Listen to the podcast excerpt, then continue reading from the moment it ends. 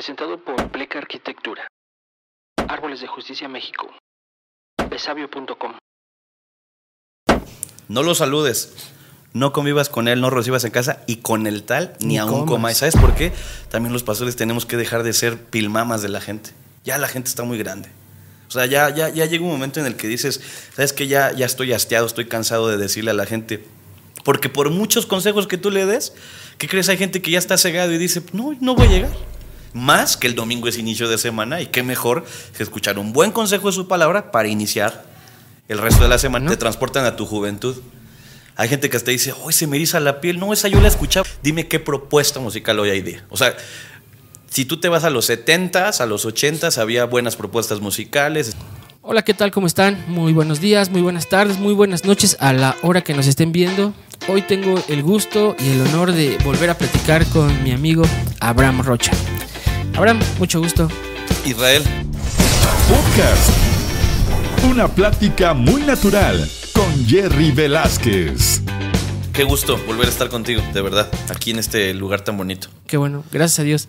Eres compositor, eres músico, arreglista, eh, pastor, eh, productor de música Y tu servidor. Y, y, y mi amigo tu cuate. y mi cuate. Sí, sí, sí, sí. Me decías hace un momento que no es como para hablar de ti, pero te da autoridad para el tema que vamos a, a tocar el día de hoy. Sí, exactamente. Sí, o sea, eh, sabemos y entendemos perfecto que pues no se trata de, de- de de dar el charolazo ni de dar. No, pero yo lo veo eh, como, como desde el punto de vista pastoral, que es lo principal para mí, lo veo como un testimonio de lo que Dios puso en uno. Y, y bueno, pues este. Que, que- que el Señor nos encuentre haciendo lo que Él nos llamó a hacer. A uno los llamó para evangelizar en las calles, otros para predicar, para ser maestros, otros en el área musical. Y bueno, pues es eso, amigo. Lo, lo- yo lo veo, sé que estoy este, eh, eh, entre gente madura y que la gente que está viendo el programa, que por cierto has hecho una, una muy bonita comunidad, te felicito Gracias. porque sé que has ido adquiriendo nuevas personas que siguen la página, que siguen los videos y, y qué padre, ¿no? Y oramos a, a- a Dios que, que el Señor sea el que te siga abriendo camino y que sin necesidad de tocar puertas, Él sea el que te las abra. Y la Biblia lo dice y yo creo que tú, tú y yo lo creemos que la puerta que Dios abre nadie más la puede cerrar. Lo mismo a la inversa, ¿no? Cuando Él cierra una puerta nadie más la puede abrir. Entonces, eh, yo lo veo como una oportunidad para poder eh, testificar de lo que Dios ha puesto en nosotros como eso. Y como bien dices, da porque vamos a hablar de eso. La verdad es que es bien complicado y te decía hace un momento encontrar gente a la que con la que puedes eh, compaginar con muy poca gente con la que puedes ser eh, cómplice, amigo, Sí, eh, te puede gustar lo mismo claro. y bueno creo que hemos estado haciendo esa química y pues Sí. vamos a conservarla. Me gusta mucho. Sí, sí, Obviamente con el pastor también, pero Claro. hoy quiero hablar de un tema, eh, bueno, de varios temas, lo que nos dé el tiempo, lo que dé tiempo, pero me gustaría que habláramos de la música en general. ¿Cómo ves?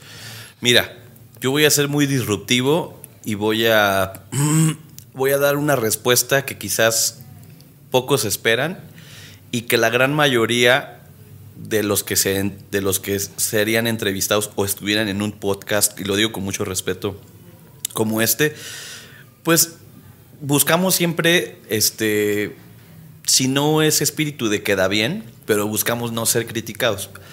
Yo voy a ser disruptivo en la pregunta que me haces porque voy a decirlo y, la, misma, la- las mismas evidencias me van a terminar dando la razón de lo que voy a decir.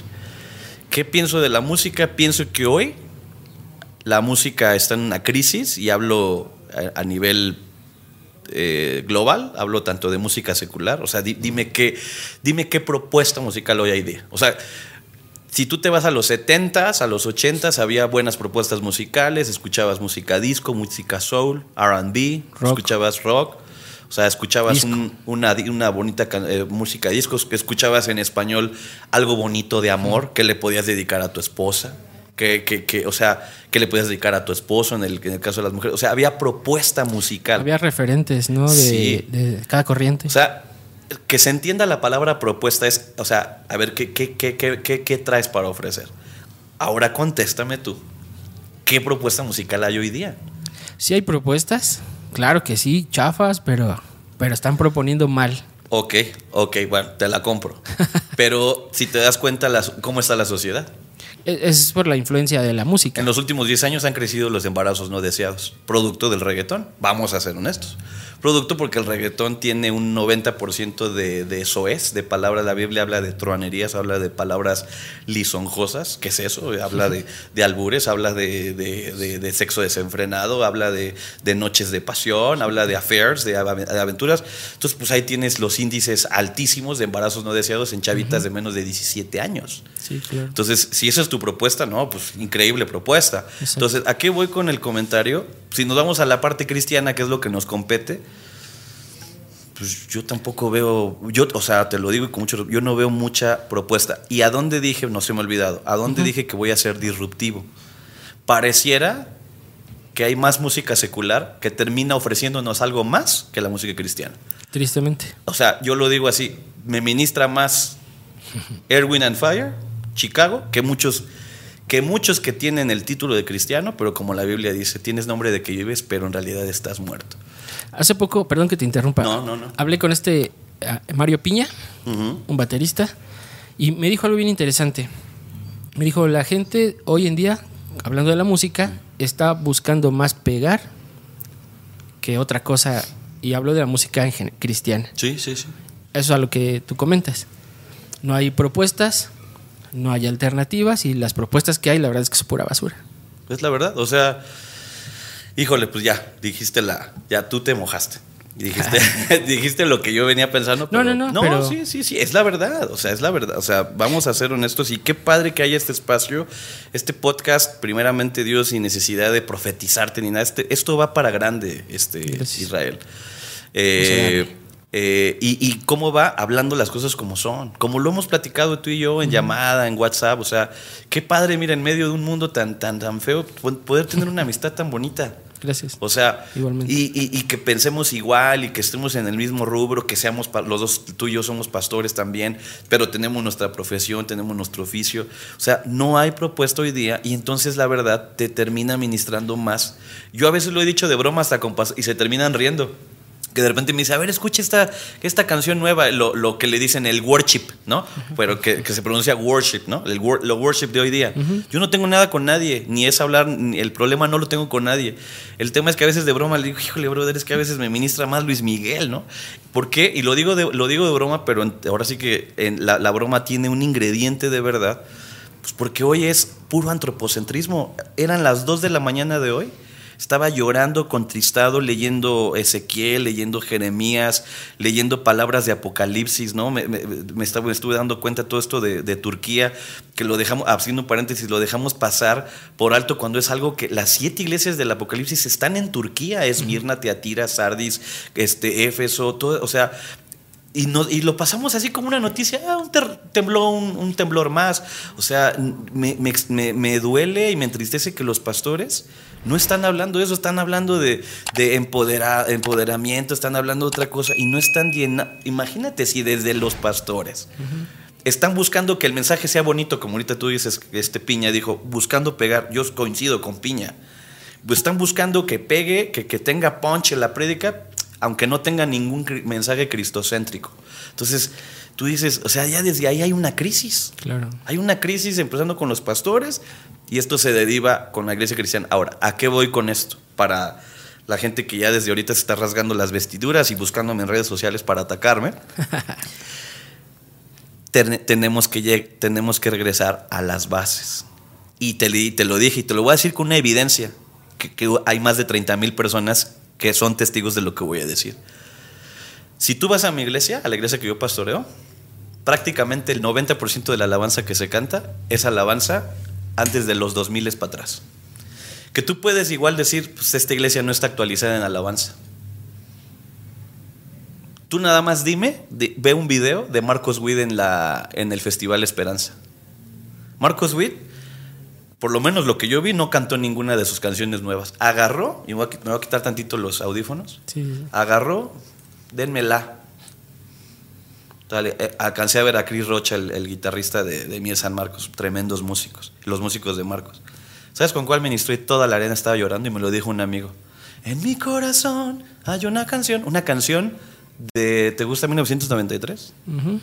Brother, hay que regresar a lo de antes. O sea, Marcos Witt, te lo digo, es un tipo inteligentísimo y para mí es el más grande de la música cristiana en español. No hay más.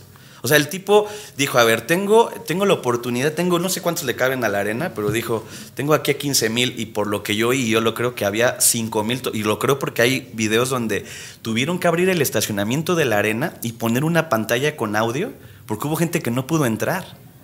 O sea, ese, ese es un evento, esos son eventos Caray. de los que sí se tiene que hablar. Y, de- y que no, no, pudi- no pudimos ir porque estábamos mi papá y yo en otro lado, pero yo hubiese querido estar ahí. O sea, canciones que tú dices, no, no necesito ni sonido worship, no necesito ni pongan atmósfera. O sea, así como que ahora el pad del teclado es el que, no, es el que va a hacer bajar al Espíritu Santo. Brother, yo estaba llorando con un video de tres minutos, véanlo. Sí, sí, sí. O sea, ¿a qué voy? Hay que regresar a esas alabanzas que sí eran cristocéntricas, que alababan a Dios y no que terminan alabando como hoy te lo digo y lo escribía en la madrugada. El evangelio, el cristianismo de hoy, la música cristiana es antropocéntrica, que es alaba solo al hombre. Hemos dejado de alabar a Dios. Y ahí, eso, ya, mira, ya ni hablemos de acordes, ya no hablemos de producción. Estamos en crisis desde el momento en el que hemos dejado de escribir canciones que alaben a Dios y empezar a decir yo lo voy a lograr, lo voy a conseguir, yo voy a ser rico, yo voy a ser millonario, yo, yo lo voy a lograr y tú eres lo mejor. Puro yo y puro ¿y dónde está el Señor? Y esa canción ve lo que dice, en mi corazón hay una canción que demuestra mi pasión, es para mi rey y mi Señor. Hermoso eres, mi, mi, mi, mi Jesús, hermoso eres, amado mío, o sea, Amado mío. Brother, crit- eh, criticamos a la, a, la, a, la, a la alabanza de llamada final de inspiración, pero eran alabanzas en donde la iglesia era tocada. Entonces, esa es mi respuesta, bro, para ya no aburrirte ni No, aburrir no, no, no. gente. Te digo porque eh, es, siempre es un- el, el mismo tema. O sea, a mí me bendice mucho, me ayuda mucho y nos ayuda mucho como iglesia porque hace rato me hizo una pregunta tu, tu papá. Es una muy buena pregunta y me la voy a me la voy a ir estudiando porque si es como tener mi, mi- la visión clara de lo que tengo. Pero yo creo que esa pregunta es profunda, aunque es muy sencilla, pero es profunda. Te comento esto porque a nosotros como iglesia, que es un contenido para nuestra iglesia, no solamente para sacarlo a YouTube, sino para nuestra iglesia, nos ha ayudado muchísimo. Nos ha ayudado mucho a aclarar esos puntos, nos ha ayudado a aclarar o a tener una visión diferente. Entonces, en el tema de la música hay cosas que tenemos que corregir muchísimo y sobre todo el tema, el mensaje, ¿no? Tenemos que corregir la intención y, amigos, sobre todo la actitud de la gente que también participa en alabanza. ¿Qué digo? Ese es otro, como dices, otro temazo, ¿no? Ujú. Y Nos que da es un- para otro podcast. Y que es un tema que tenemos que, que abordar. ¿Por qué? Porque la actitud habla mucho de, en cualquier lado de, de una persona. Y no solamente eso, sino de, de lo que tú predicas, ¿no? de lo que tú hablas, de lo que tú dices ser en la tele, en, la, en los podcasts, en, en el púlpito. Eres una persona, pero cuando estás, por ejemplo, en un restaurante, pues ya somos otra persona y es algo que no podemos ignorar porque eso sucede. Ahora, antes de llegar ahí, yo quiero preguntarte otra cosa. ¿Qué tan poderosa es la música? Uh, Hablando general, no solamente de la iglesia, ahorita nos vamos al tema de la iglesia. ¿Qué tan poderosísima. Imagínate que hay, o sea, a ver, si dices en general, hay gente que no, no toda la gente sabe de música, o sea, no todos son músicos. ¿Y, y- y- y qué piensas? Que hay acordes, o sea, hay notas que te remontan a tu infancia. Claro, O sea, que te, transportan, ¿no? Te transportan a tu juventud. Hay gente que hasta dice, hoy se me eriza la piel. No, esa yo la escuchaba cuando iba a la secundaria Mártires de Almoloya. No, se- no se me ocurrió. No creo que ni existe. perdón, Sí. por, perdón ahí por, el, Por la el- idea. Por la idea. Pero, ese, o sea, si- si me preguntas, este, ¿tanto? Claro que tiene muchísimo poder de transportarte a una época, a una década, a un evento, a una circunstancia en tu vida Una persona. a una persona, ¿no? Que eso, pues la, el- los- la misma Biblia habla, ¿no? No, no, que no escuchemos canción, este, canciones que, que le hablan Que al corazón, corazón. roto. Sí. ¿Por qué? Pues porque si estás casado y te acuerdas de una exnovia, estás tronado. Dicen compadre. como es como un baño de agua fría. Así es, así es. Entonces, sí, sí tiene mucho poder. Y esa, y esa pregunta que crees es muy buena porque pocos, pocos la, pocos, pocos nos animamos a, a responderla porque pues digo, a lo mejor puede surgir el miedo de decir, híjole, y, y, este ahora ya la gente va a saber, ¿no? Que sí, sí tiene un poder. Sí. Si es que sí, sí, sí, sí, es muy, muy poderosa. Vi un video, a lo mejor ese tema lo, te lo voy a compartir y después hacemos otro podcast. Hay un cuate que está saliendo en redes sociales, así como los de Congreso de Avivamiento. ¿Has visto ese, ese- hasta el tonito que le ponen? Sí, sí, sí, la voz. la voz. Este, pero está saliendo un pastor satánico, literal. Dice, es el pastor tal, visitando todo el mundo. Casualmente, aquí en México va a estar más días que en todo el mundo. Y está anunciando, está anunciado así como el, eh, el hijo de Satanás. Te lo voy a enseñar. Órale. Entonces yo te digo, te pregunto eso, ¿por qué? Porque el mundo entiende muy bien el tema música, el tema sonido. La iglesia no está entendiendo el poder que tiene la música. La iglesia no está entendiendo el poder que tiene un canto. O el mundo en general no está entendiendo el poder de escuchar una canción de dolor. Pero tampoco la iglesia está entendiendo una canción o la música, el poder de la música en su adoración. Viene el fin de semana, sábado y domingo, donde la mayoría de gente se congrega. ¿O cómo es la actitud de la gente que presente en, en esos servicios de adoración? Te estoy diciendo, viene el tipo este a, a hablar de Satanás a- y la iglesia no está entendiendo este poder. No sabía, fíjate, o sea, digo, Está pagado, está patrocinado y se, y- y se me perdió. Iba a ser la, la impresión o la grabación, pero lo voy a buscar y te lo voy a mandar. sí, por como lo, yo te creo, porque me lo dices, pues está, está muy, muy, está muy pesado, ¿no? Muy digo, pesado. porque, porque ya generalmente ya este, o sea, generalmente lo hacían como tras bambalinas o muy sutil. Yo te creo. Si dices que se anuncia así, o sea, hermanos, ya digo, con todo respeto, apaga las luces y vámonos, el Señor ya viene. O sea, es una prueba más contundente de que esto se va a acabar algún día. Claro. Ahora, a- yendo a tu pregunta muy puntual, si, ya- si, el, si el enemigo, Satanás, como le quieran llamar, está haciendo su chamba y ahora la está haciendo, mira, y lo está haciendo ya abiertamente. Yo sé que todo el mundo hablamos ahorita de- del, del Super Bowl, hablamos dos semanas antes con lo de con lo del cantante este Sam Smith y el otro. O sea, este, el, el ritual que se aventaron tamaño monumental en los Grammys. O sea, y date cuenta, y no, no quiero yo ser un, un, este, un espantado religioso, date cuenta cómo todos salen hoy de rojo, con ese color, ¿no? Que, que, que, que, representa Poder. pasión, poder, que representa amor, Pero que, Autoridad. autoridad, pero que también representa Satanás, vamos a ser honestos. O sea, ¿cómo, cómo salió la, la, la, la, buena Rihanna en el Super Bowl, Cristina Aguilera en esta semana en, en el Festival Viña del Mar? O sea, es poderosísima la música, porque la música Dios la creó y porque Isaías, yo le creo a Isaías, Satanás fue creado entre tamboriles, entre címbalos, fue creado entre música. Entonces imagínate que cuando Satanás es expulsado con un tercio de ángeles a la tierra, pues ¿qué se trae? Fíjate, ¿qué, qué, qué se trae Satanás? Yo sé que sí, la mentira, que fue la mentira eh, conjugada con la desobediencia, el primer pecado que se consuma en la tierra, ¿no? El cuando dice que la, la serpiente se, se erguió y que le habló a Eva y todo, ya sabemos esa parte. Pero ¿qué se trajo Satanás desde tiempos inmemorables y hasta el día de hoy?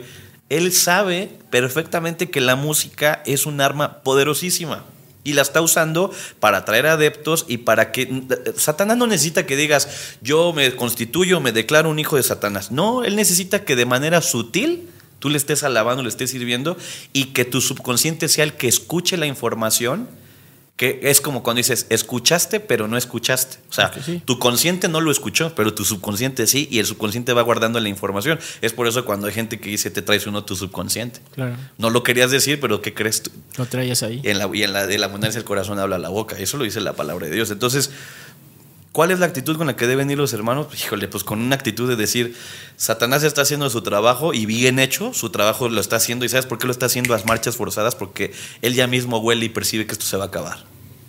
Entonces, él tiene que ganar más adeptos hacia el infierno. O sea, tiene que arrastrar a los más que pueda.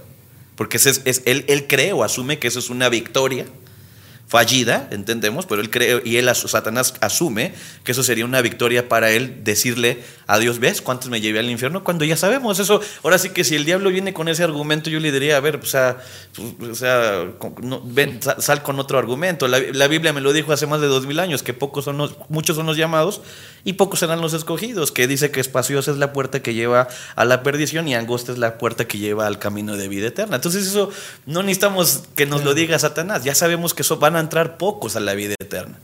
Entonces él, él cree y asume que esto sería una victoria para él. ¿Cuál es la actitud? Con esa actitud, hermano, de decir voy a ir a recibir. Pero mira, ¿cómo van a ir con una actitud? En el desayuno acabo de hablar con mi papá. Y chécate un video, yo vi que, le, que le- que le- le diste like.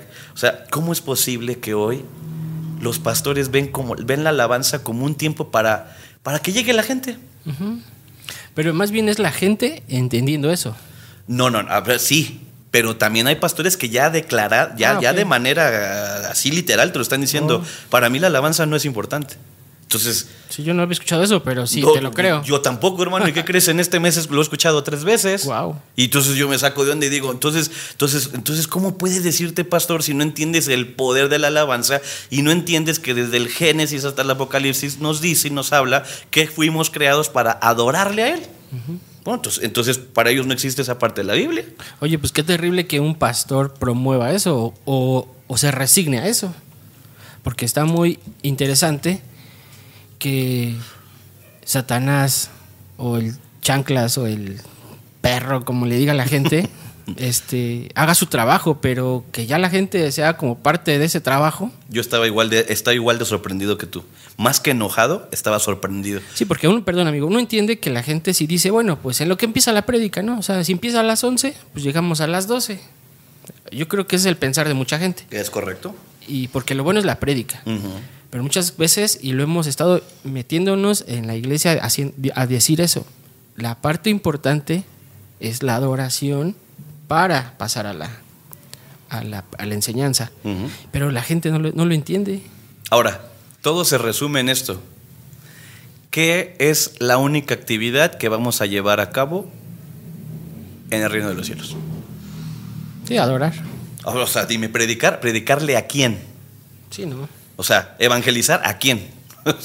Sí, sí. Si tener un, este, un evento de niños, un evento de jóvenes, pues, ¿ya para qué? Si estamos gozando ya de la eternidad. Entonces, ¿qué vamos a hacer? Y la Biblia lo demuestra. Vamos por la eternidad, le vamos a adorar. Entonces, si desde aquí, que yo, a ver, tú que también creciste, no hemos crecido en, en- en iglesias cristianas escuchando pastores desde hace 20, 30 años. Esto solo es un ensayo, hermanos, recuerden, porque allá en la patria celestial vamos a alabar a Dios por toda la eternidad. Así es que si desde aquí no lo hacemos bien, pues menos allá. Sí, cierto, tenían razón esos pastores. Esto solo es un ensayo.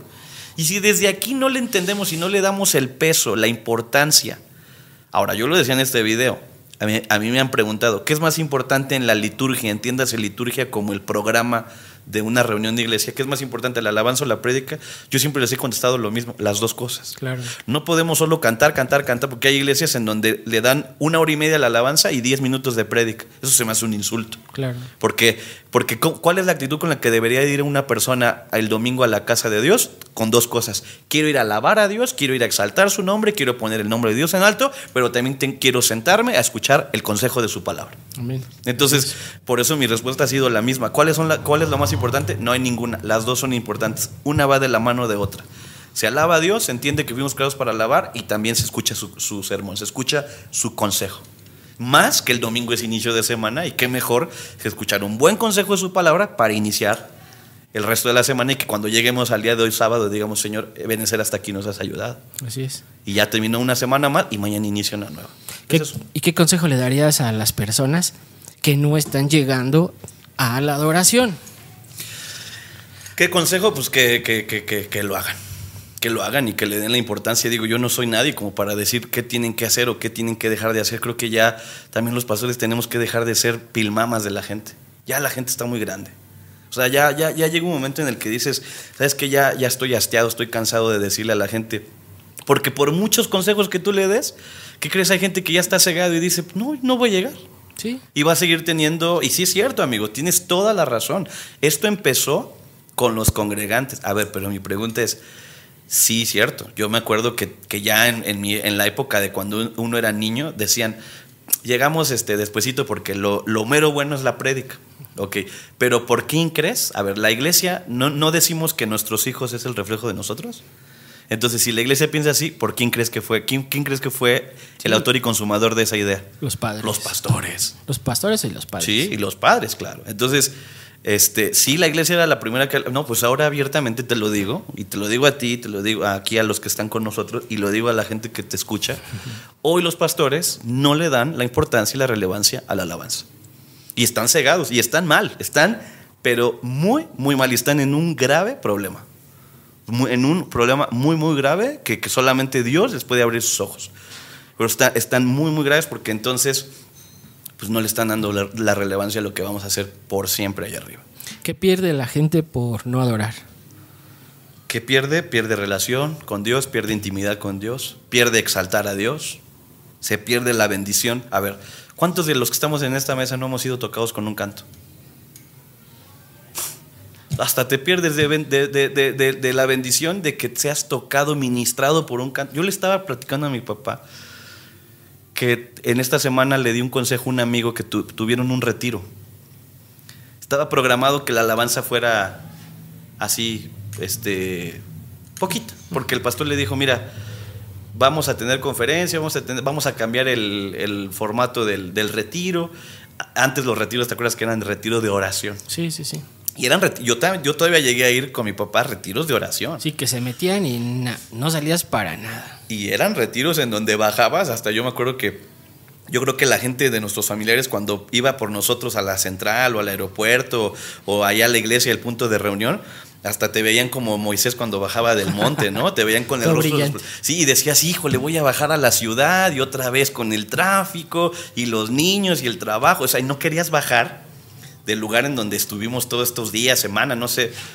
Y hoy los retiros son así de este conferencias, este ahí la alabanza, porque fíjate, el argumento del pastor fue es que se van a despertar y pues para que se vayan despabilando, o sea, imagínate.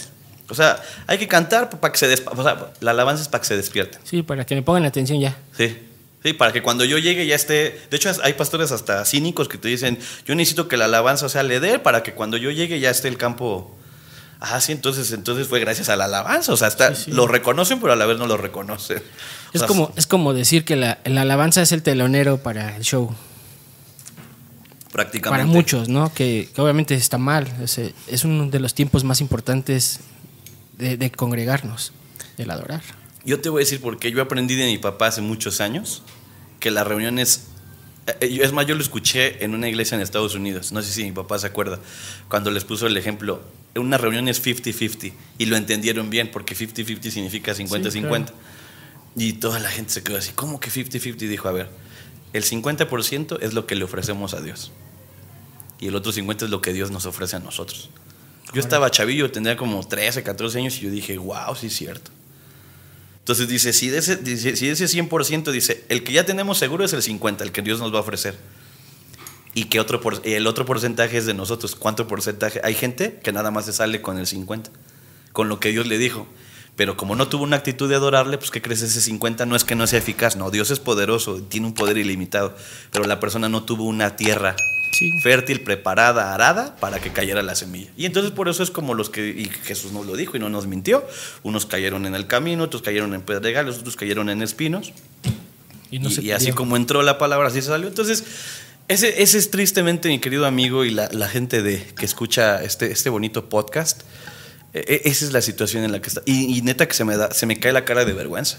Porque por ahí puede verlo alguien que no se ha convertido, pero yo ahí sí, sí te podría dar un consejo con la autoridad que Dios me ha dado. Eh, no, no te contamines, no todo árbol, el, el árbol bueno tiene que dar buenos frutos. Así es que no porque el árbol se haga llamar cristiano y tú digas, no, pero entonces si yo quiero entrar al cristianismo, pero están peor que yo, no, ellos no son cristianos. Tienen el título o tienen nombre de que viven, pero están muertos. Pero habemos otros que no somos perfectos, pero que sí queremos ser diferentes y queremos ser esos hijos que Dios espera de nosotros. Así es. Es que es bien interesante, amigo, poder hablar de estos temas, como dices, ¿no? Sin tapujos, sin, sin censura, en, en que podamos decir lo que sentimos y lo que creemos. Sí. Porque son temas muy complicados. O sea, hablar, hablar de religión, hablar de ideas es complicado. Hablar de política, hablar de cualquier tema es complicado. Pero también tiene que ver con un tema que quiero que me digas lo que tú piensas de esto, el tema de la consagración. El tema de prepararte para lo que vas a hacer. Tú como músico, como eh, arreglista, como compositor, como todo lo que haces, el poder de consagrarte para lo que haces? Yo te voy a contestar con la palabra de Dios. Échamela. Mira, porque a veces puede ser, este, puede ser más, más, más carne, ¿no? Y, y es- eso nos tiene que librar el Señor. Dice, sus eh, esto está en Ezequiel, eso lo, lo estuve leyendo esta semana, Ezequiel 22, 26, si alguien lo quiere corroborar en, en la Biblia, hágalo con mucho, con mucho gusto y con mucha libertad. Dice, sus sacerdotes violaron mi ley y contaminaron mis santuarios. Entre lo santo y lo profano no hicieron diferencia. O sea, quiere decir que hoy, hoy lo malo está tan normalizado que ya lo vemos como algo normal. O sea, ya, ve- ya vemos normal que se suba un cuate medio, medio, medio con sus drinks. Me ha tocado estar en iglesias en donde desde donde está mi papá acá me llega el, el, El tufo. el tufo alcohol. Mi pregunta es, ¿quién está predicando? O sea, lo vemos como el pastor. Pero ¿cuántos pastores no hay con doble vida? ¿No? Sí, es un tema que pisa callos. Y que yo le decía a mi papá en la mañana, o sea, o sea de verdad, ¿sabes qué admiro? Admiro su, su, su cinismo.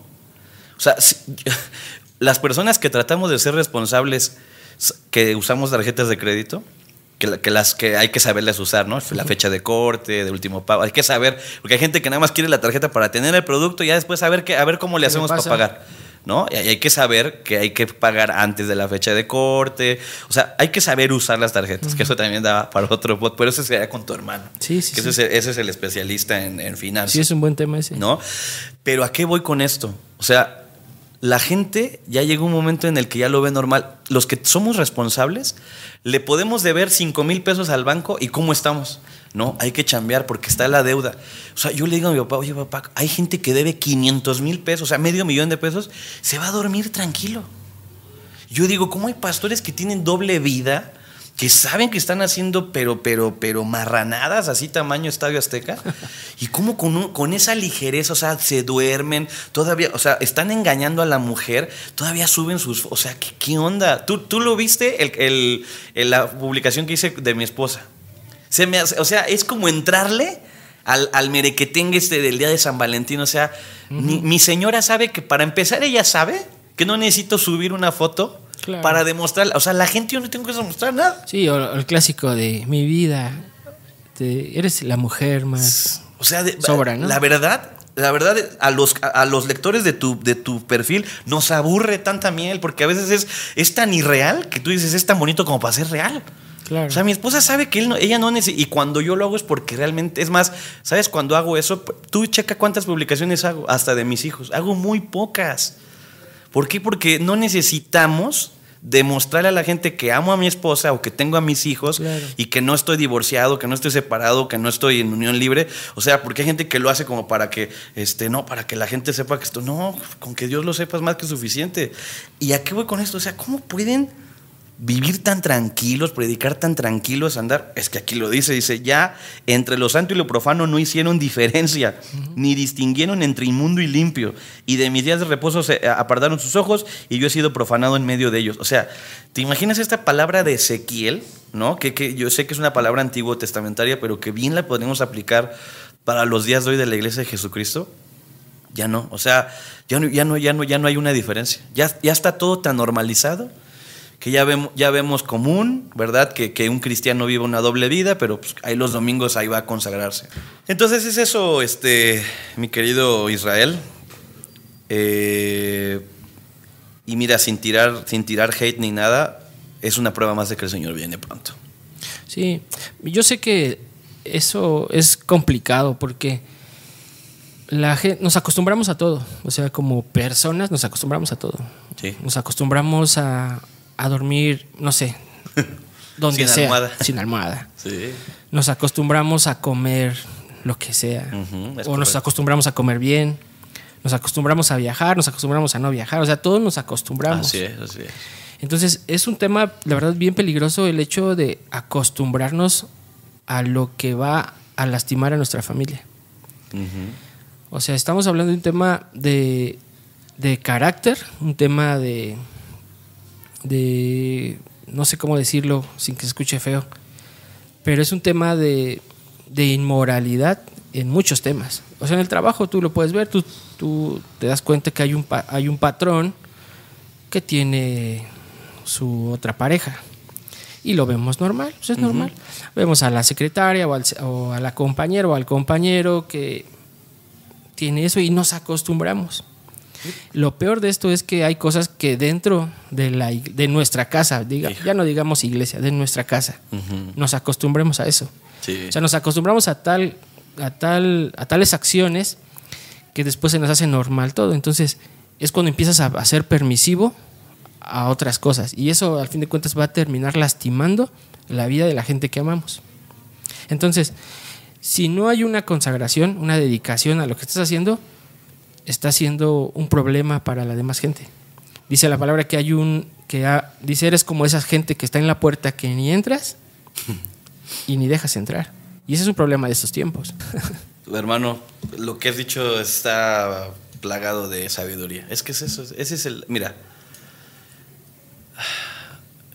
sí, sí, sí, es, sí, es, sí es, un tema, es un tema complicado porque, como dices tú ya, o sea, el- lo peligroso y lo que sí debe ocupar y preocupar es como tú dices, o sea, nuestros, nuestros trabajos pueden, llegar, pueden ser hasta un punto secular que terminamos tratando con gente De todo tipo. no, pero porque hay gente que dice, ah, pero tú eres diseñador, pero trabajas con puro, este, Con puro con, PowerPoint. con puro, con puro pagano. Caray, yo tengo herma- hermanos en la iglesia que son doctores, ¿a poco atienden a puros cristianos? La verdad que no, o sea, es que cambia muchísimo, pero como uno es el pastor, pues que hay que fregar al pastor, ¿no? Entonces Claro. no es así.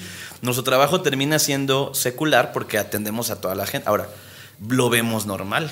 Sí, yo también tuve jefes, ¿no? En donde era muy común, hasta, hasta te, te entraba la llamada del amante. Y no lo criticamos. No, Estamos pues, hablando de un tema que general, cada quien su vida. Pero como dices, no lo criticamos porque la verdad es que afuera es normal. Es normal. Adentro no debería de ser normal. Ahora, el, el tema no es. eh, el, tema no es romantizar este tema ni de decir, ay, está Israel y Abraham queriendo salvar al mundo y porque hay gente que nos puede criticar, es que no va a cambiar. No, a ver, yo no, estoy- yo no estoy queriendo ponerme la capa de Superman y de el pastor Capitán América.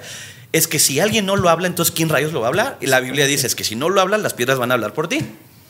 Entonces, el asunto es que hay gente que dice, es que ustedes son muy románticos, y es que ustedes, ¿verdad?, tienen sus ideas de salvar al mundo y de que eh, los, nunca se va a acabar la falsedad, nunca se va a acabar. Yo ya lo sé que nunca se va a acabar. Es más, entre más falsos haya, qué bueno, porque se acelera la- el regreso del Señor. Pero el asunto es que entonces, ¿qué? ¿Nos vamos a quedar que, como espectadores? ¿Nos vamos a quedar como focas, como lobos marinos aplaudiendo sus babosadas? Obvio que no. Alguien tiene que hablarlo. Ahora, si bien conscientes, como mi papá siempre me lo ha dicho, como, como dice el, el americano, o sea, down on earth, con los pies en la tierra, de que si nos vamos a poner a hablar estas cosas es porque ya entendimos Claro. en dónde no caer. O sea, que lo hablemos con autoridad moral y Sí. espiritual. Hay algo, todos tenemos una vida antes. O sea, eso es algo que tenemos que, que nosotros marcar. No somos perfectos, No, eh, no estamos en la iglesia porque somos perfectos, estamos porque... Por un llamado. Yo siempre lo digo, por el llamado y pues porque de alguna forma dependemos, y así lo- yo lo digo en mi trabajo, dependemos de la iglesia, de Dios, para tener un equilibrio mental, un equilibrio emocional, un equilibrio sano en mi vida. ¿Por qué? Porque alejándote de, alejándote de la iglesia, algo cambia, algo pasa en tu, en tu corazón, en tu cabeza, en- o sea, esa es un- un- una realidad. Entonces nos hacemos como, como esa gente dependiente de Dios, pero también que, enten- que la gente entienda que tenemos una vida antes de Cristo y después de Cristo. es correcto. ¿Por qué? Porque no juzgamos a nadie, no juzgamos al patrón con su amante, ese es su problema, ese es su rollo, ese, ese va a ser sus Y consecuencias. no deja de ser un impío. Y no, sí, claro, Pues pero digo, pero en la parte de, de la consagración donde nos corresponde ser un testimonio, ahí es donde eso es lo peligroso Claro. donde no puede, no puede repetirse lo que escribía en la mañana. Si ahí tienes un nuevo comienzo, porque vas a tener los errores viejos, ¿no? Ese es el asunto. ¿Qué tal te está pareciendo esta entrevista? Quiero invitarte a que te suscribas, a que le des like, que lo compartas, activa la campanita. Te bendecimos. Es verdad. Y mira cuánta gente Dios le ha permitido sanear su matrimonio, por ejemplo. Que viene de una infidelidad o de, a lo mejor no solo una infidelidad, un matrimonio se quiebra hasta por la economía. Que de hecho creo que hay, hay un índice que hay matrimonios que truenan más por la parte económica. ¿No? Porque hay, gente, hay, hay, hay esposas que es- están acostumbradas a un estatus, están acostumbradas a que les compres dos bolsas por mes, ¿no? Entonces, cuando llega el momento en el que hay que recortar gastos, hay más índices de divorcios por cuestión económica que por infidelidad. Pero bueno, ahí, ahí se van dando un quien vive los dos. A lo que yo voy es que si Dios te está dando la oportunidad de reconciliarte con tu matrimonio, no hagas las mismas tonterías. Eh, yo le acabo de platicar a mi papá. Entiendo que quedaron muchos pastores viudos en esta época de, de pandemia, pandemia. y muchas esposas de pastor también quedaron viudas.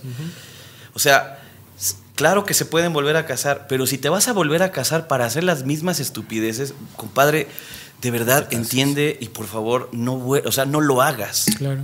Y yo ya le, ya le conté a mi papá que hubo una, una, una señora que me habló para preguntar las reuniones de la iglesia. Me dijo, pastor, me duele tanto eh, contarle a usted que yo veía a mi pastor cómo trataba a mi pastora. Le pegaba, la sobajaba. lo- sus palabras fueron, mi pastora, Dios la tenga en su gloria, dice, le aguantó mucho a este hombre. Esas fueron palabras de esta señora. Qué duro.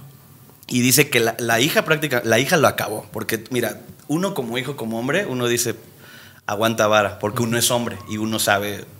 Sí, sí, y dices, es mi jefe, ¿no? No, no, no le puedo pegar, ese, es mi jefe. Pero cuando, cuando, cuando tú le pegas el- en el ego a la hija, o sea, estamos hablando de que Sí, la hija lo que busca es que, pues que dice, no, que ya no, que mi, pap- mi papá nada más tenga ojos para mi mamá, ¿no? Yo- Pero, pero pues también entendemos que bíblicamente se puede rehacer su vida, ¿no? Claro. Ahora, si vas a hacerlo para cometer, es que tú lo estás diciendo en tu post en la mañana. La hija lo balconeó, lo acabó, la- lo acabó este brother. Y está ahí en la GAM. Me dijo que está cerca de la iglesia esta del... Ya es que hay una, hay una iglesia muy, muy padre. Ah, ¿de los mormón, mormones? De los mormones. Así en Aragón. Ah, ahí. es un pastor de ahí, obviamente. Ni, ni me dijo el nombre ni me interesa. O sea, es como decir, pues ya es una raya más al Esquina tigre. contra qué esquina. Sí, el número. y porque sí, porque hasta le dije, hermana, ay, pero todo buen, todo fuera como esto. Yo todavía en, en mi humanidad le digo, ya acuérdense, hermanita, que ahí mismo en la GAM mataron a un, a un pastor. O sea, eso sí es una tragedia. Pero después dije, no, o sea, también esto es una tragedia, ¿no? Claro. Porque la hija lo acabó, bro. O sea, lo acabó en la iglesia y lo desenmascaró. Wow. El asunto es que le dijeron, no te cases porque vas a comer. Se casó y, su- y con la que se casó no era su señora, de la que era callada, abnegada, resignada. Se topó con pared. eh, se topó con pared y es una. Las mujeres, como están hoy día, hablando sinceramente, están empoderadas. Ujú. La verdad. Y no les puedes decir Es nada. que ya no lloran, ya nada más Ya factura. nada más factura. y ahí tiene. ya, ya nada más estoy esperando la Estoy esperando ahorita la nueva canción de Andrea Legarreta con Ah, Eric sí. Así no. Habla, Andrea, háblale a Bizarrap porque él es buenísimo en. Entonces, ¿a qué voy con esto? El pastor tiene la oportunidad de rehacer su vida y vuelve a cometerla. Porque hay gente que no cambia, brother. Sí, sí, sí. Hay gente, y esto, mira, híjole, da para mucho. Yo, yo aquí traigo una, una conferencia que voy a dar a, a los músicos en esta semana que tiene que ver, que tiene que ver con la palabra Jehová dio, Jehová quitó. Yo sé que much- muchos pastores quedaron viudos y esposas de pastor quedaron viudos por una enfermedad. por- ¿Y qué, y qué- qué te, qué- qué te, qué te evoca si te digo que hay pastores que se quedaron viudos o pastoras viudas? Porque se, se los quitó el Señor. Sí. ¿Qué te dice eso? Es algo muy duro. ¿Qué te evocaría si te digo que la gran mayoría fue por eso y no, no tanto por un rollo de enfermedad? Digo, es un tema bien duro, bien cruel, que... Pero fíjate, pero es que no solamente pasó con un esposo, pasó con un hijo, pasó con unos padres, Con el trabajo, pasó con el trabajo, pasó con, con algo... con muchas cosas. No, esta pan- nos dio una rastriza esta pandemia. La mera, la mera verdad. Y sabes, Eh, Y Dios lo permitió, Dios lo Claro, permitió. pero muchas veces nosotros como pastores pensamos, después de esto la gente va a venir a adorar a Dios. Va, va a ser el, el avivamiento de Asbury. Yo también creía lo mismo. Dije, bueno, lo que está pasando. Sí, dije, sí, no, sí, aquí la iglesia va a estar la gente llorando, va a estar Hasta metida con Dios. Va a decirle, Dios, gracias por la oportunidad. Dios, sosténme porque perdí esto. No, La le- gente le viene peor, le dieron, le dieron más, le dieron más duro. Por eso te estoy diciendo. Sí, la gente viene Entonces, peor. yo sé que no somos los salvadores del, ni queremos, ¿eh? No, no, no, gente, no, no, eso, líbrenos el Señor. Pero es que yo no quiero que el día de mañana una piedra hable por mí. Ese sería vergonzoso para mí. Sí, pues por eso mejor hablamos.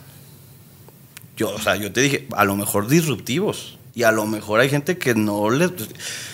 Eso, a, eso nos, a eso nos enfrentamos, amigo. Pero es o somos o no somos. Claro. Santiago dice que tú sí seas sí y que tú no seas no. Y es mejor hablar la verdad Y a lo mejor decir, tengo pocos, tenía 100 amigos, después de este podcast tengo 5, qué bueno, me- el Señor me quitó 95 arpías que estaban nada más con nombre de amigo, pero que no lo eran. El otro día le dije a un pastor, un amigo, sabes que tenía como 500 amigos en Facebook. Ahora no tengo amigos, tengo fans. Ah, no. Eso, eso. No, pero le dije, tengo como 400 y algo. Followers. Ajá. Entonces, eh, me puse a borrar a todo el mundo. Dije, con él no tengo relación, con él tampoco. A mí también me borraste, bro. No, ¿qué pasó? Oye, pero sí es cierto, sí vi por ahí que, que estaban pidiendo favores. Ah, bueno, ese fue otro día. Pero ahorita te explico eso. Entonces empecé a borrar gente porque dije, ni suma, ni nada. O sea, nada más están al pendiente a ver qué me pasó, a ver qué no tengo, a ver cuándo tengo una desgracia. Sí, sí, es Entonces verdad. me puse a borrar a todos. Entonces después un pastor pone, voy a borrar mis contactos.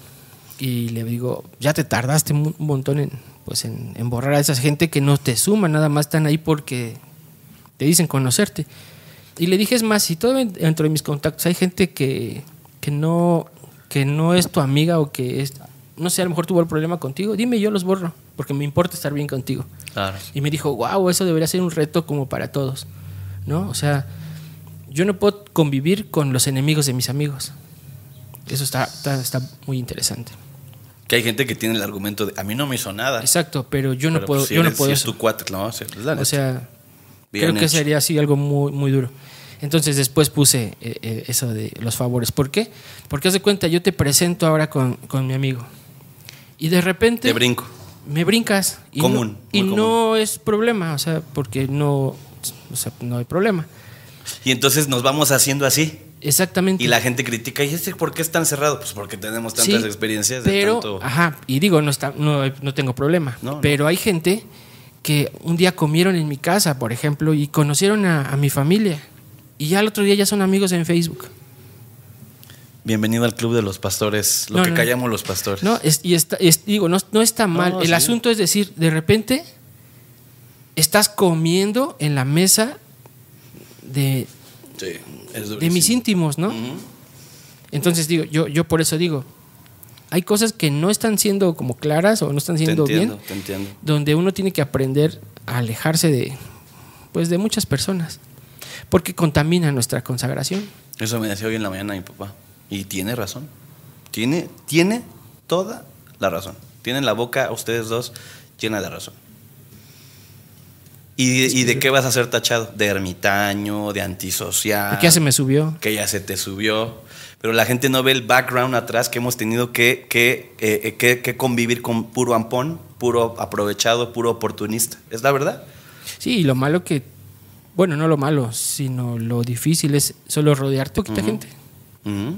Y quiero dejar claro, quiero dejar claro a la gente, no es un programa de, de corte crítico, no, no, no- aquí ni él se apellida Chapoy, ni yo Pedro Sola. O sea, no es por ahí la onda, para que no se vayan a confundir gente. Ya si usted se confunde es un tema de percepción, con los temas de percepción yo tengo un conflicto. Claro. Yo no puedo ir cambiando la idea de la gente. Si, si yo te digo que es negro y tú lo percibes azul, el problema lo tienes tú. Claro. Pero, pero para que quede claro, no es, si no es un tema de que la Biblia dice que si no hablamos, las piedras van a hablar por nosotros. Y eso, por lo menos para ti, para mí, como pastores, sería una vergüenza. Claro.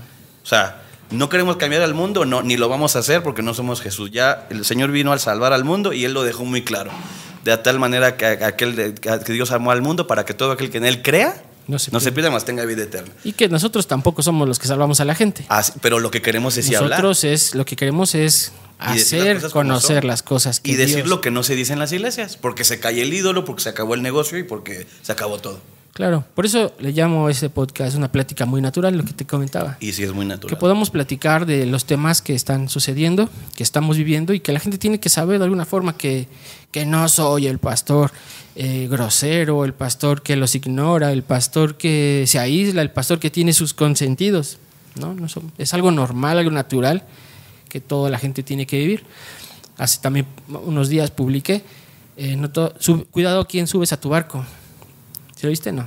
No, Dice, cuida a quién subes a tu barco, porque habrá gente que quiera hundir todo tu barco porque no pudo ser el capitán. wow. Y, y es parte de eso. Si no nos consagramos para algo, es decir, yo no puedo rodearme, y lo digo aunque se escuche un poco Presuncioso. presuncioso, no puedo rodearme de cualquier persona No. porque me mancha mi consagración. Porque tú no sabes qué te está ministrando. Exactamente. Es más, hasta pues, cuando la- es que hay gente que no le gusta. Dice, con el que se hace llamar hermano y no vive como tal, dice, no lo saludes, no lo recibas en casa y con el tal ni aún comáis. ¿No lo dice eso en una de sus cartas, Juan? Digo, si me equivoco, pero ahí lo dice, no lo saludes, no convivas con él, no lo recibas en casa y con el tal ni, Ni aún comas. comáis. ¿Sabes por qué? Es más, yo, yo, yo, yo no, no es que sea mi evangelio, no.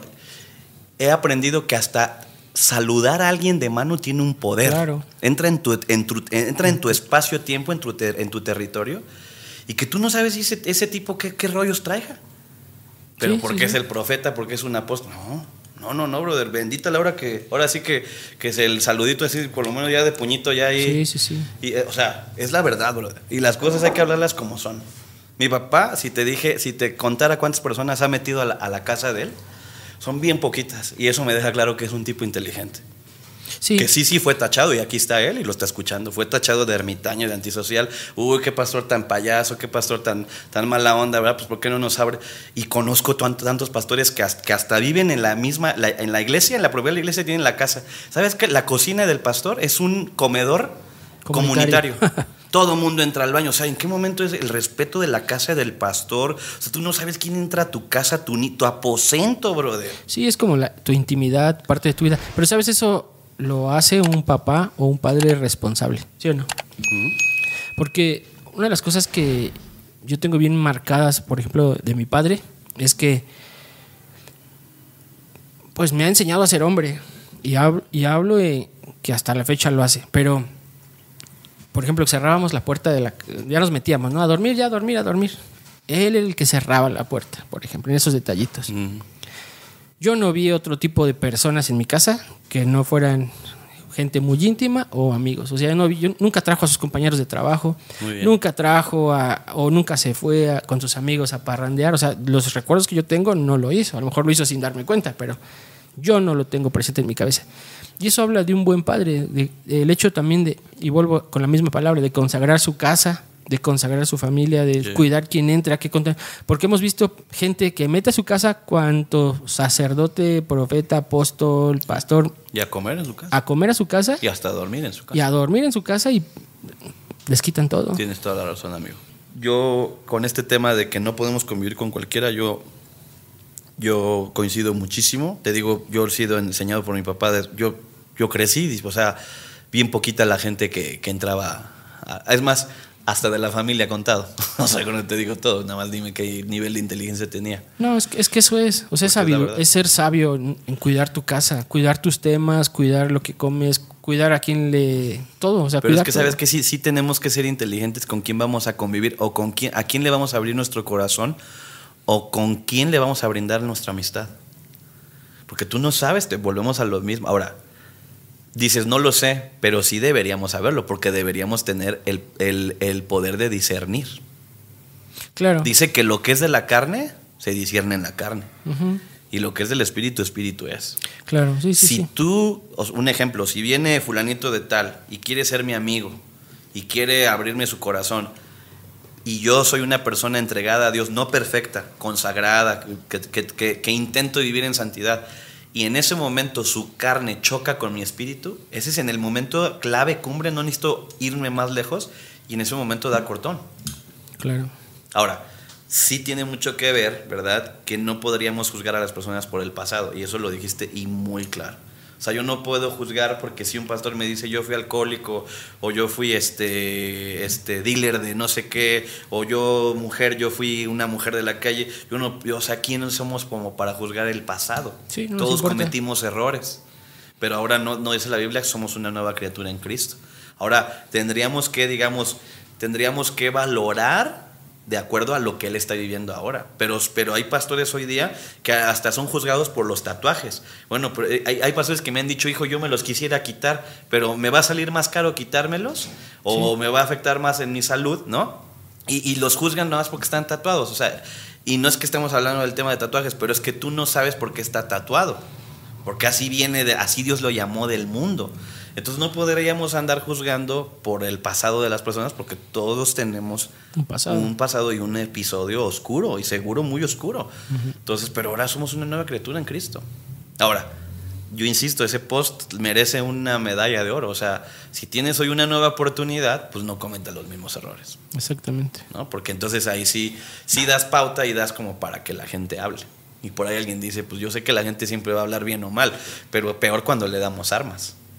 Así es. Pues es que las, los errores son, son las armas de nuestro enemigo para, para y volvernos a que ensuciar. siempre hay un testigo, bro. Es que sabes que eso, eso que sirva como un antecedente de que yo le decía a mi papá esta semana, hay gente que corre con mucha suerte, muchísima, ¿eh?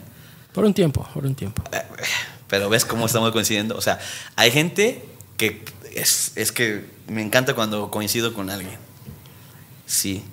Hay gente que sí, eh, te hablo de 15 años de suerte. Se le va a acabar algún día. Sí. Pero a lo que yo voy es que, eh, o sea, ¿cómo asume su suerte esa persona? Hasta este momento no me han comprobado nada o hasta este momento nadie me ha visto.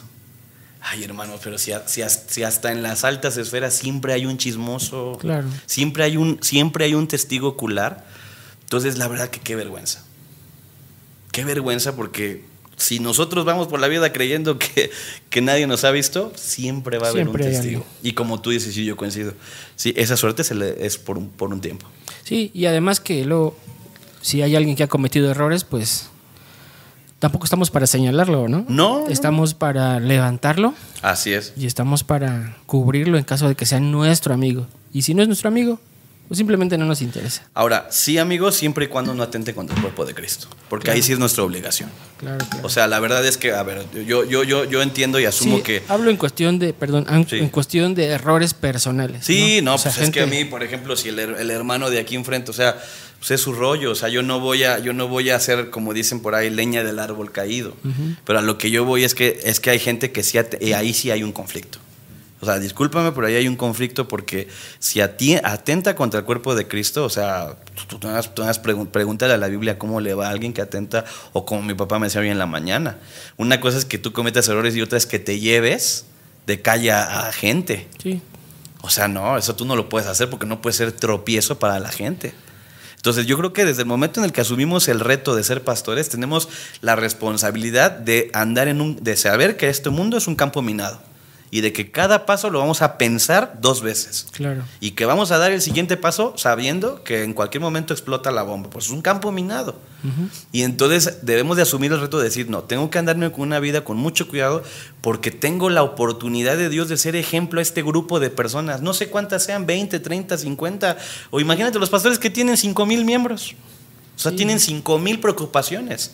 ¿No? Claro. Entonces, a lo que yo me refiero es, sí deberíamos de, de- no, no, no, yo, yo coincido contigo, hay que restaurar, hay que levantar al caído, de hecho esa es la, la palabra de Dios, dice, tenemos que vendar a los heridos, tenemos que, que animar a los de poco ánimo, pero sí, pero, pero, pero ahí, hay- ahí hay ejemplos, hermano. Ahí hay ejemplos en donde, en donde Pedro le cayó a, a, a, a Séfora, a- perdón, a Zafira y a este Ananías. O sea, ahí hay ejemplos en la Biblia, en donde no se anduvieron con que no, que no hay que juzgar, hay que, o sea, sí, hay que saber y discernir en qué momento encubrir, no el pecado, sino encubrir a nuestro amigo Claro. y decirle, oye, yo mira, yo ya me di cuenta, amigo, yo ya me di cuenta, pastor, yo ya me di cuenta ya, ya, ya antes de, de mí ya se dio cuenta Dios. Claro. Te levanto, mira, no hay bronca, vamos a darle para adelante. La regaste, yo también la regué, hasta peor que tú. Pero si ya tenta, ahora, si ya fui restaurado dos, tres veces, brother, Sí, ya. eso ya es atentar contra el cuerpo de Cristo y, y- y si estoy mal, corríjanme, pero, No, no, no, está pero bien. ahí, sí, ahí, sí hay, ahí sí hay un grado de responsabilidad mismo que yo no quiero tener. Sí, pero eh, bueno, de esa restauración ya se va a encargar, yo creo que Dios, Claro. para tratar con el Pero Dios se corazón. encarga solo o manda a alguien. Pues yo creo que, Digo que yo sepa, Dios habla a través del hombre. pues yo creo que las dos, porque si es una consecuencia de, de vida, pues está, está canijo, ¿no? O sea, puede, lo, que pasa es que ser. ya, lo que pasa es que ya entramos un- a un terreno complicado. Sí, sí, sí. Y es en donde, en donde nos replegamos. Bueno, yo digo, se mete en un tema en donde Dios va a usar todo lo que esté alrededor de esa Él va a persona. votar hasta la última para Puede ser irnos- una ir a nuestro persona, rescate. puede ser un tema de salud, puede ser un tema de economía para acercarnos a él. Sí. Amigo, y para ir aterrizando esta, este tema, que ha sido muy interesante, muy, muy bonita esta plática, hablemos de la, de la actitud de los músicos. Te comento eso porque eh, bueno, no solamente los músicos, sino los pastores, los líderes. Sabes, he tenido muy buenas experiencias en este tiempo que he estado contactando gente. Una de mis gratas experiencias fue haberte contactado, haberte conocido. Te lo dije hace un momento, fue un, un tiempo en donde me hablaron muy bien de ti. Este, me dijeron, háblale, es muy buena, buena onda, es bien profesional, es bien cuate. Entonces te llamé y me bendijo, me bendijo mucho haberte conocido, me bendice ahora, pero sin duda esa experiencia o esa llamada que tú me hiciste de vamos a llamarnos, nos llamamos y pastor, lo que necesites, o sea, eso para mí fue así como algo muy padre. No cualquiera lo hace. Eh, no es un tema ya de, ay, me estoy desahogando, porque sí, de repente es como duro ver que la gente te predica amor y no te responde, o sea, te ve y no te responde. Ahora, digo, lo he, lo he estado como eh, Experimentando. experimentando. También no soy alguien que se ofende fácilmente, pero este, yo diría, habrá gente que sí le lastime eso. Entonces, en este tema de actitud, la verdad es que yo creo que la actitud de mucha gente que dice servir a Dios o está en un ministerio debería cambiar su actitud al 100%. ¿Cómo es? 100%. A lo mejor a ti no te ofendes tan rápido, pero no todos son, no todos tienen la misma encomia, firmeza y fortaleza que uno. Por eso la Biblia dice alentar a los débiles o a los de poco ánimo. La actitud es todo. La actitud contra aptitud. ¿Cuántos musicazos hay buenísimos en las iglesias? ¿Y por qué no han llegado tan lejos? Por su actitud, que es horrible. Pásalo al gremio futbolístico, Lo mismo. los llamados petardos o promesas, joyas del fútbol mexicano. Ángel Reina, Rodolfo Pizarro, y solo por mencionar. O sea, hoy están entrenando en un estadio que se está cayendo a pedazos eh, de tercera división. Cuando pudo, o sea, Ángel Reina ha sido hasta el día de hoy y, y vive de eso, hay gente que vive de momentos, muy, respe- muy respetado. Pero él tiene, es el último futbolista mexicano que fue el último eh, campeón de goleo. Ahorita, di- di- dicho sea paso, soy americanista. Entonces, te decía, amigo, joyas del fútbol que son los llamados hoy petardos, que pudieron haber explotado. ¿Y por qué? ¿Por qué no están en donde merecían estar? Porque tenían una muy buena aptitud, tremendos jugadores. Pero su actitud, bro. Sí, sí, sí. Entonces, pásalo a los músicos. Híjole, pobre de mi papá, 42 años viendo Músicos. músicos y como diría un amigo de nosotros, puras babosadas. O sea, con un tremendo talento. O sea, músicos que no, pre- yo, no, no precisamente, yo sé que el buen músico es una suma de talento, de, de- de buen equipo, pero mi papá ha sido eh, testigo de gente que no tiene el mejo- la mejor guitarra, la mejor pedalera, pero es tan buen músico que dices, por ahí alguien dice que no es la flecha, es, sino es el indio, ¿no? O el que es perico en donde quieres verde. Entonces, ¿qué es eso? O sea, tienen una tremenda aptitud, pero la, híjole, la actitud, brother. Y la actitud, la mala actitud te cierra puertas. Y la buena actitud te las abre. Así Tú es. lo estás diciendo, digo, lo voy a decir con mucho respeto. Se me hace raro que te, habla- te hayan hablado bien de mí. Ahora, ¿por qué? Porque generalmente la gente habla mal de mí. Ahora, ¿qué es esto? Te habló, ya sé quién, ya, ya sé quién fue el que te habló. Es que porque es mi amigo. Es que acuérdate que siempre vamos a ser el, malo en una historia mal contada. Claro, si la cuenta, el, el- dicen, Si la cuenta el ardido, pues vamos a ser el villano. no, dice, si la historia te la cuenta el lobo, Pues sí. la, esta, ¿cómo se llama? Caperucita va a ser la... la- la- Pero tú, la yo sé, yo sé quién te dijo, es un amigo, que yo lo respeto, lo admiro y lo mismo él para mí. Y habló, habló lo que, porque él me conoce, porque le abrí mi corazón. Pero, pero es- el mundo está lleno de gente ardida y la gente que se va con una, como tú dices, se fue con una idea y se, me extraña, me extraña porque mi vida ha sido marcada por eso, que la gente habla mal de mí y cuando me conoce me dice, oye, bro, pues no eres, no eres tan malo como, No eres tan o no, o no, sí, o no estás tan feo, ¿no? o, oye, me habían dicho esto de ti, oye, no eres a todo dar. Bro, pues es que tienes que, no puedes juzgar a la gente por lo que te digan los Claro. demás. Tú tienes, a mí me han dicho, oye, no, cuidado con eso, bro. A ver, aguántame, bro. Déjame conocerlo y déjame emitir mi juicio. Y resulta que no, nada que ver. Entonces me doy cuenta que pues esa persona está emitiendo un juicio de acuerdo a como él considera que le fue en el circo. Entonces, esa es la, la, la actitud es discúlpame amigo, a donde hemos llegado ha sido por nuestra actitud. A veces no es tanta nuestra actitud. Ah, Yo siempre he dicho, hay gente que predica mejor que yo. O sea, enfrente de mí tengo... Sería... sería yo un tonto si intento ser como él. Se lo decía en la mañana en el desayuno. Este muchacho cometió el error de querer ser mejor que el papá. Y pues no. No, tienes que ah, escribir tu propia historia. O sea, Sí, claro. 42 años contra mis humildes 12 años, pues dime cuánto es de diferencia. Todavía yo no nací y ella estaba predicando en, en campañas. O sea, no, no, no puedo ponerme, o sea, me declaro incompetente. No tengo la sabiduría de él, no tengo la experiencia de él, no he levantado iglesias como él, porque gracias a la gente de la vieja escuela tenemos hoy una plataforma y tenemos hoy, cuando digo plataforma no me refiero al escenario, tenemos ya una, una infraestructura hecha. O sea, yo llegué a una iglesia que estaba ya construida, gracias a Dios y a él, que tuvo una visión. O sea, a mí, a mí no me pesa decir, a mí, eh, el pastor ahora no le ha costado nada. Sí, no me ha costado nada. Está bien. No, pues digo, Sí, está bien. así, o sea, es que también Dios decidió que yo naciera en el 87 y él en el 63. O sea, yo también qué culpa tengo. Pues sí, por eso digo, está bien. O sea, está bien, pero sí reconozco que gracias a ellos nosotros hoy somos lo que somos. Porque, a, a ver, vamos a ser honestos, amigo. A ver que ahorita nos digan hay que levantar una iglesia, no, me pongo a llorar. Si a veces la iglesia para una actividad, Sí. la piensa, imagínate, hermano, vamos a construir una iglesia. Si te contara él, estaría buenísimo que él te contara cómo construyó, se, se basó en la historia de Moisés, cómo el pueblo le venía trayendo arcillas, argollas, le venían trayendo esfinges, todo, todo.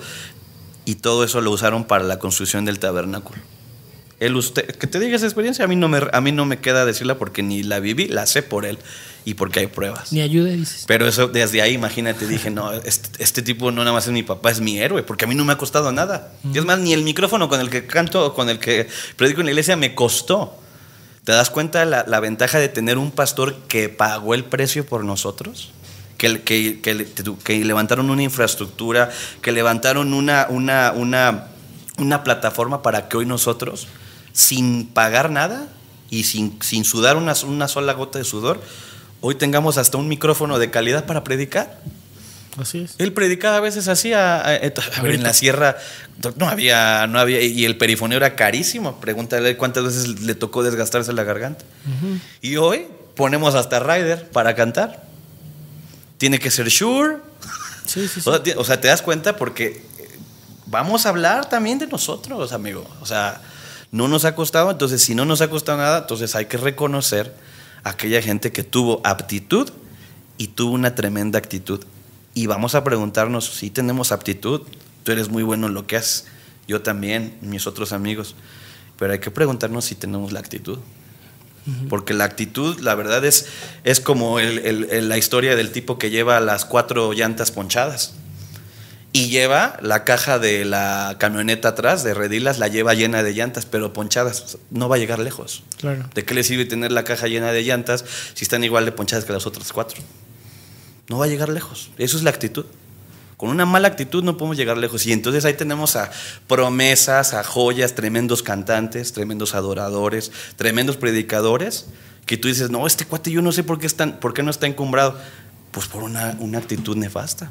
Así es. Y eh, Marcos Witt, mi papá lo conoce, desde que Marcos Witt andaba en una camionetita y cargaba el piano, y este cuate, o sea, con una actitud.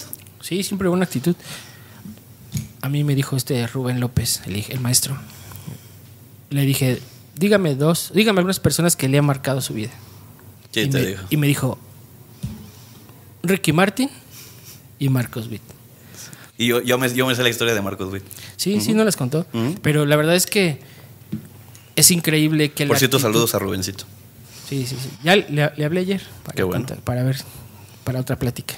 Dale. Este, pero bueno, siempre la actitud tiene que ser muy, muy importante. Eh, una actitud correcta y una actitud sana para poder seguir adelante. Totalmente. Amigo, pues muchísimas gracias por este tiempo que pudimos platicar, conversar de muchos temas. Y este, pues tenemos muchos temas que, que tocar aún. Tenemos podcast por delante. Mientras haya vida y esperanza. Mientras haya vida y esperanza. ¿Va? Pues un abrazote. Amigo, te mando y te doy un abrazo. Gracias, por tu tiempo. Gracias, Pastor. Gracias. Por Gracias su a, a Emma también que está aquí con nosotros. Así es, gracias. Backstage. Backstage, sí. Y este, bueno, pues, familia, un abrazo. Les bendecimos y pues aquí andamos. Una plática muy natural